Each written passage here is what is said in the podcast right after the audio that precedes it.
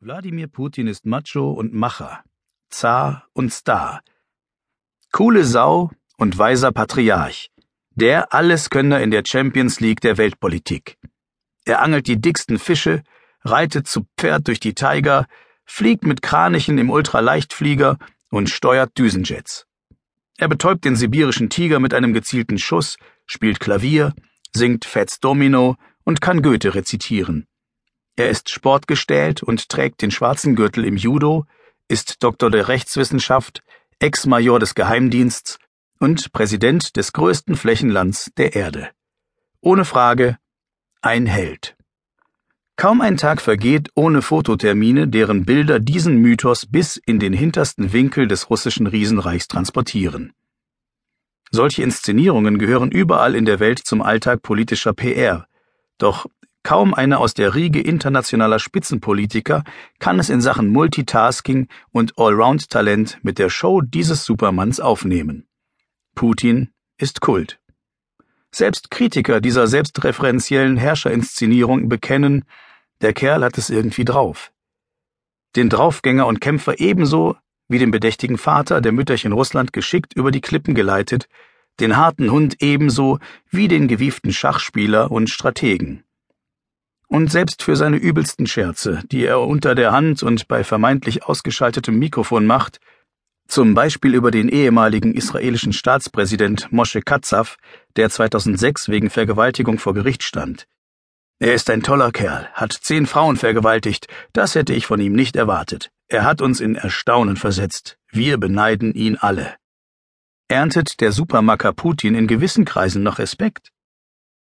Während im Westen derlei Attitüden und Inszenierungen in der Regel als Beleg für den Rückfall in absolutistische Herrschaftsformen gesehen werden, wird Präsident Putin in seiner dritten Amtszeit von der heimischen Bevölkerung höher geschätzt als je zuvor.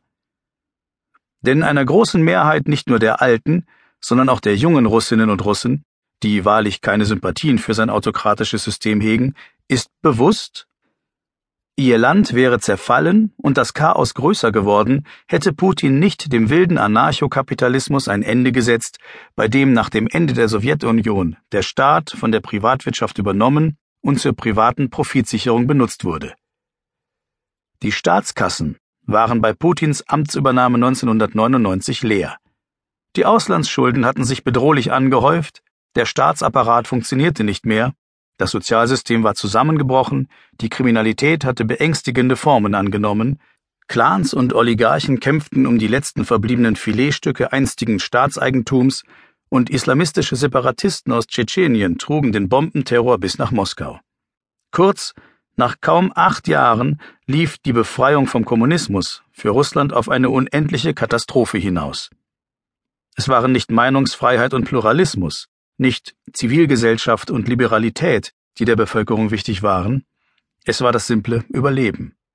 Die Auszahlung von Renten und Löhnen, die Gesundheitsversorgung, die Sicherheit auf der Straße durch ein Minimum an Recht und Ordnung. Dass Putin zu diesem Zweck rabiate Mittel einsetzte, den demokratischen Pluralismus einschränkte, das Parlament entmündigte, die Oligarchen unter Kontrolle brachte, die Schlüsselindustrien wieder in Staatseigentum überführte, und ein zentralistisches Präsidialsystem schuf, wurde und wird von westlicher Seite gern als das Ende des postkommunistischen Aufbruchs in die Freiheit gesehen. Für die große Mehrheit der russischen Bevölkerung indessen war es das Ende des unter Gorbatschow und Jelzin entstandenen Chaos, das eine Freiheit gebracht hatte, die vor allem durch sozialen Niedergang gekennzeichnet war. Diesen Raubtierkapitalismus, der über Russland hergefallen war wie ein Kannibale über einen Säugling, gebändigt und das wirtschaftlich wie sozial ruinierte Land wieder auf einen prosperierenden Weg gebracht zu haben. Das ist die Leistung, für die Putin als Retter Russlands gewählt wurde und geliebt wird.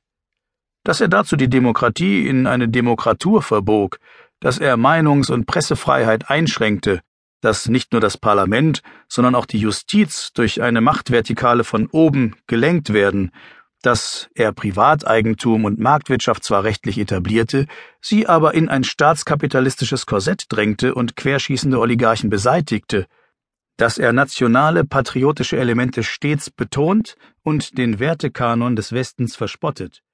All dies hat Putin in den westlichen Medien